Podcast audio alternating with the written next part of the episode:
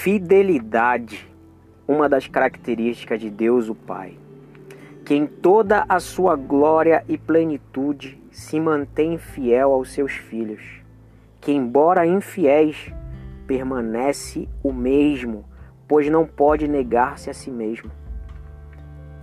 Em 2 Timóteo 2,13 diz: Se formos infiéis, ele permanece fiel, pois não pode negar-se a si mesmo. Comece a exercitar sua fidelidade a Deus nas pequenas coisas, em ajudar o próximo, em amá-lo como a si mesmo, em estender a mão a quem precisa. Sérgio Lopes, conhecido como poeta, em uma das suas músicas ele diz: Deixe que o amor de Deus entre no teu coração. E quando você vir o seu irmão sofrer sozinho, estende para ele a tua mão. No mundo só se vive uma vez e só se colhe o fruto do que se plantar.